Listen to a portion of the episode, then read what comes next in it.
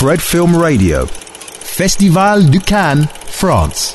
Fred Film Radio, soy David Martos, estamos en la edición 76 del Festival de Cannes en compañía de Pablo Berger, director de la película de animación Robot Dreams, que se presenta en la sección oficial fuera de concurso.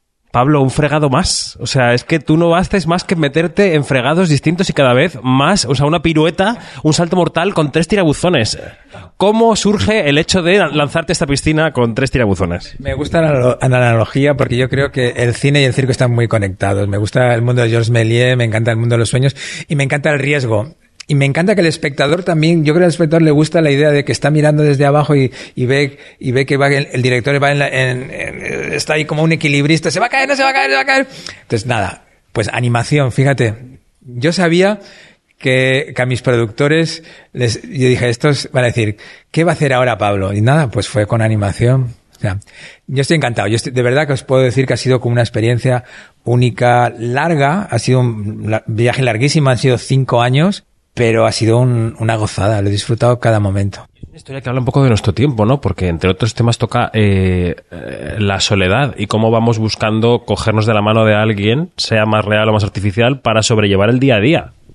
Sin duda, yo creo que la soledad es un, tema candente de siempre y, más eh, en la ciudad, si queremos. El Dog vive en Nueva York, una ciudad donde hay muchísima, muchísima gente solitaria. Y de alguna manera Ahora sí que es verdad que vivimos en un mundo donde las redes sociales, de alguna manera, parece que, que, la gente vive rodeada de gente, pero vive en soledad.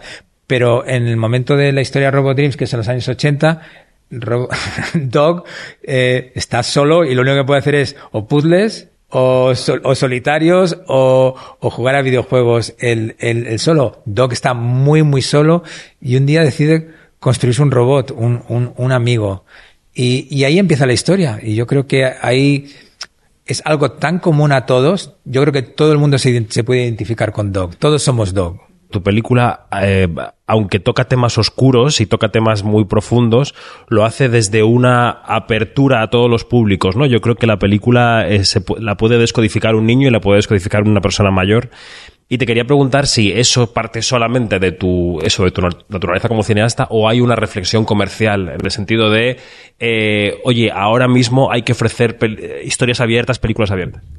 en, ninguna en ninguna de mis películas hay ninguna, ninguna visión comercial. Digo que, que me hubiera dedicado a otra profesión. Si es verdad que, que siempre creo que el cine tiene que ser abierto no me gusta el cine excluyente, el cine solamente para cinéfilos.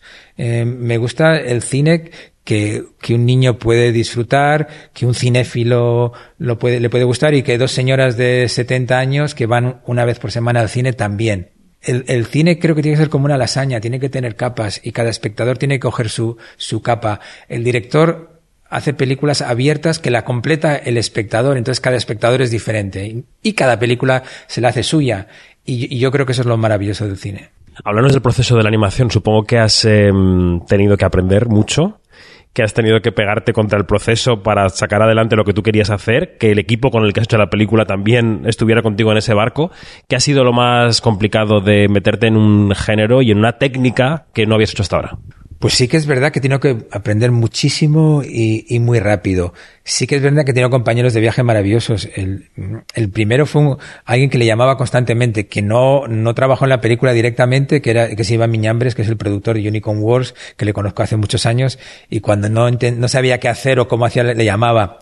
Pero luego compañeros de viaje que sí que tenían mucha experiencia en la animación y que, y que han sido importantes en la película están el director de arte, que es José Luis Agreda, que había sido el director de arte en Buñuel en el laberinto del fauno, que ha sido como mi compañero de viaje durante todos estos años y ha sido una experiencia maravillosa, un artista con un talentazo impresionante, y Benoit Ferremont, que es el director de animación que es un, un, director de animación belga que trabajó en Bienvenida a Belleville, en el libro de Kells, y es alguien que entre los dos o igual que en una película tienes el director de foto y el, el director de arte, eh, vestuario, maquillaje, aquí ellos dos han sido fundamentales y han sido unos grandes compañeros de viaje. Y lo, y lo más, lo más difícil, pues es un, es un viaje de largo recorrido, hay que tener mucha, mucha paciencia. Porque es verdad que, que no todos los directores de imagen real están cortados para hacer una película de animación, porque lo, los tiempos cambian.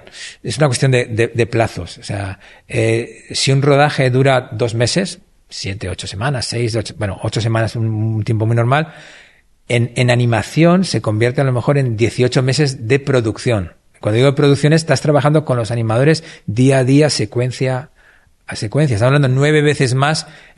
Eso sin contar que pasas un año haciendo el storyboard, sin contar que luego tienes una postproducción igual o más compleja que imagen real, porque en una película de, el sonido en una película de imagen real tiene los diálogos como base, pero una película de animación, y en el caso que nuestra, que no tiene diálogos, tienes que crear absolutamente todos los sonidos. Han sido siete, ocho meses de trabajo con sonido. Entonces, los cinco años, o sea, yo de, terminé Abracadabra en el 2017, escribí el guion de Robo Dreams y no he parado de trabajar hasta, fíjate que la película la terminamos una semana antes, o sea, hace una semana terminamos, terminamos la película. Está recién salía del horno en general supongo que cuando un director trabaja en una película está mirando al mundo, ¿no? Mirando cómo está el sector, cómo está la, la, taquilla, cómo está tal. Claro, del 17 al 23 el mundo ha cambiado radicalmente. En el 17 las plataformas en España eran una cosa incipiente, ahora son están a la orden del día, no había, no había habido una pandemia, es decir, el proceso de seis años ha, visto cómo ha cambiado el mundo. Tú, eh, claro, ¿en qué mundo vas a estrenar esta película, Pablo Berger? No sé, yo como, como, mira, como, como siempre voy un poco a contracorriente, como nunca tengo un plan eh, para mi carrera, sí te puedo decir que a nosotros la, la pandemia nos pilló de lleno, pero, pero pero afortunadamente al ser una película de animación nos permitió eh, seguir trabajando. Nosotros hicimos un teaser, que fue una, herramienta, en mi caso, para aprender sobre el mundo de la animación, fue como mi primer corto de animación, fueron dos minutos, y ese lo hicimos en el proceso de la pandemia.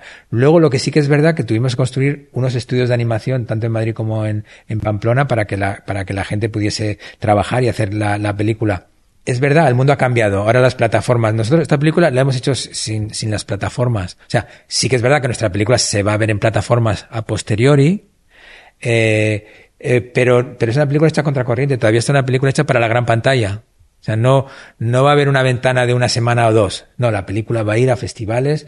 La película está diseñada, mezclada y, y, y dibujada para que se vea en la gran pantalla y para que sea una experiencia sensorial y para que la vean como cuando yo era niño. Yo recuerdo niño, la primera película que vi fue el Blancanieves, en un cine. Éramos 1500 niños. Las cortinas de terciopelo se abrían, se oían ruidos, se gritaba. Me gustaría que esta fuese una experiencia también catártica y una ceremonia. Creo que el cine sigue, que tiene que seguir siendo una ceremonia y algo especial. Yo quería preguntarte por el Festival de Cannes, claro, por esta oportunidad de estar aquí, porque estamos en Cannes, es el festival más importante del mundo, estás en un lugar privilegiado como un expositor para la película. ¿Qué significa para la vida de la película empezar aquí? Pues el Cannes es el dorado para todos los cineastas. Todos soñamos con estar en Cannes. Entonces, eh, para mí, cuando recibí la noticia, era, se me ha quedado una sonrisa permanente. Estoy feliz de estar en Cannes como tú bien has dicho, es el gran escaparate del mundo. Es como ese megáfono y, que dice pasen y vean. Significa que, que el público que va a ver esta película se va a multiplicar de una manera exponencial, de una manera gigante. Y más en nuestro caso que hemos conseguido que, por ejemplo, que una distribuidora como Neon en Estados Unidos, que es una de las grandes distribuidoras americanas, apueste, su última apuesta en animación fue Flea. Entonces, de repente nos sentimos que, que gracias a este festival vamos a llegar al mayor número de espectadores. Y eso, para un director romántico, yo soy un director romántico, lo que más me interesa es llegar al máximo número de espectadores. Que la vean.